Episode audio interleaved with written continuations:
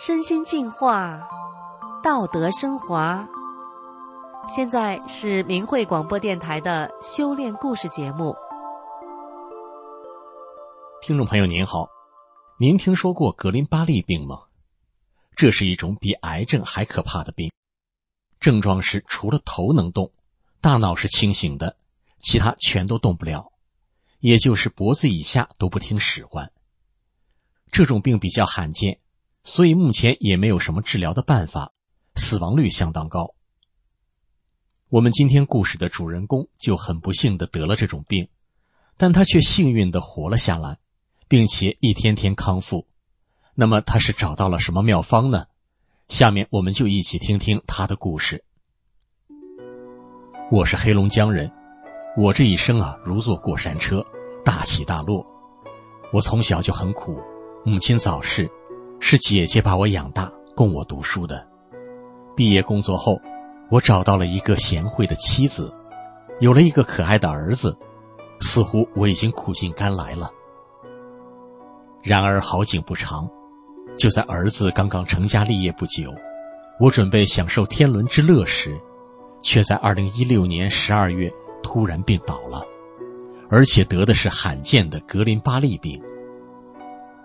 最初我只是手指尖发麻，不到十天我就变成了除脑袋以外全身都动不了的废人。市医院的大夫说，这种病治好的概率不大，尤其五十多岁的人，身体各项机能都处于下滑期。就这样，我被市医院判了死刑。我善良的岳母和我妻子说，有一线希望也要救我。就这样。他们决定连夜送我到省医院。由于我的岳母和我妻子的妹妹都是法轮大法弟子，在车上，他们告诉一起陪同前往的家人，一起念“法轮大法好”，说这样会对我有帮助。虽然政府不让练法轮功，打压法轮功，但一家人只一心盼着我的病能治好，也顾不上想太多，所以一路上全都齐声念着。法轮大法好，来到了省医院。当时省医院病人很多，病房里都住满了，外面的走廊里都是病床，但我却顺利的办好了住院手续，还住进了病房。第二天，我自己已经没有能力可痰了，需要吸痰，不然就容易一口痰憋死。我就做了喉管切开手术，这样我又住进了重症监护室。每天的医药费要一万多元，我妻子到处借钱，可是我家这边的亲友没有人借给我们，他们怕我死了没人还钱，最后是我岳母的家人拿出了二十多万元给我治病。在省医院，也是没什么药可用，每天只靠打营养液维持生命，最后医生推荐说有一种药得上药店去买，医院没有。但只能打七天，据说是因为药性很强，如果七天能打好也就好了，打不好也就彻底没希望了。七天过去了，这种药对我依然没有任何效果。省医院的医生说：“回去吧，回家养着吧，在这也是白花钱。明白告诉你们，这种病好的几率太小了。”就这样。省医院也判了我死刑，我绝望了。家人准备再把我转回到市医院。家人刚把我从重症监护室推出来，正准备坐电梯，我就被一口痰憋死过去了。我发现自己在一条黑暗的像隧道一样的地方，因为太黑，我有些害怕，就加快速度往前走，因为前面似乎有一点亮光。走着走着，我突然感到很刺眼，我一下就醒了过来，睁开了眼睛。原来我被抢救过来了。抢救室的灯光让我感到刺眼。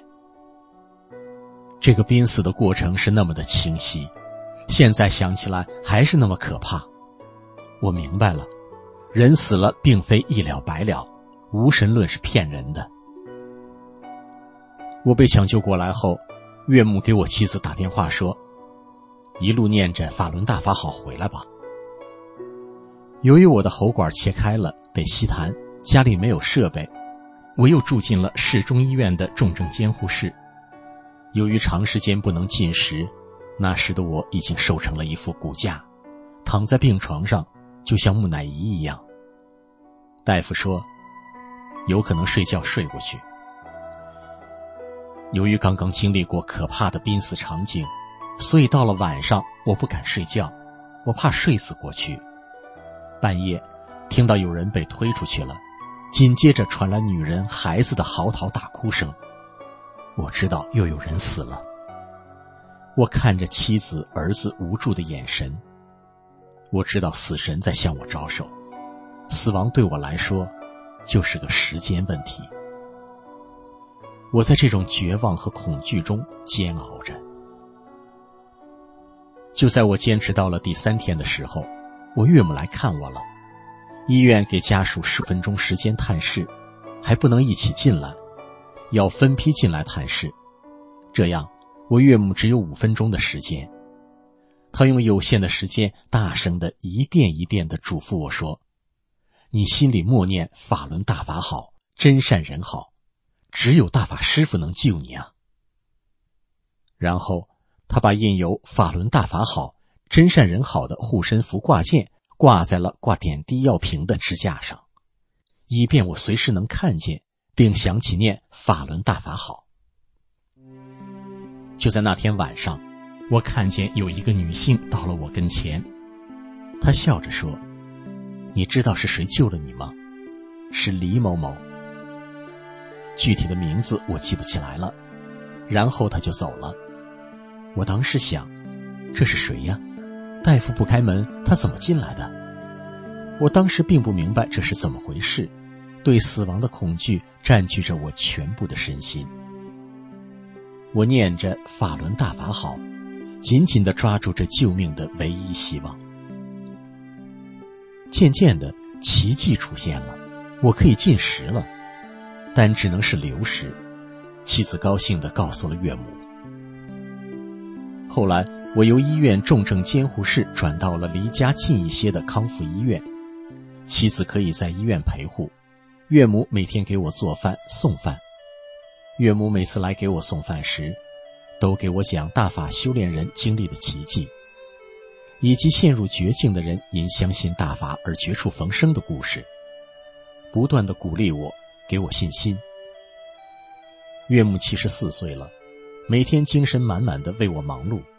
那时，岳母成了我唯一的精神支柱。每当她离开医院，回家准备下一顿饭菜时，我就会觉得时间过得很慢。岳母还每天给我听一讲大法师父李洪志先生在广州的讲法。我知道了，原来法轮大法是佛法修炼。岳母这么善良，是在践行大法真善忍的原则。我的身心天天沐浴在大法的恩泽中。渐渐的，我身上有肉了，不再是一副骨头架。后来我能坐起来了，能站起来了，我的喉管缝上了，可以不再用吸痰器了。再后来，我可以说话了，可以吃饭喝水了，我活过来了。我彻底离开了医院，回到家中。我推着车子在屋里学走路，后来不用扶着车子了，我就像小鸭子学走路一样，左一摆右一摆的。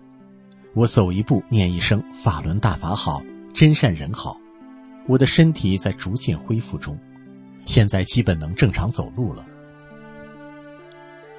我从罕见的格林巴利病恢复过来，我由衷的感谢大法师父。是大法师父救了我，给了我第二次生命。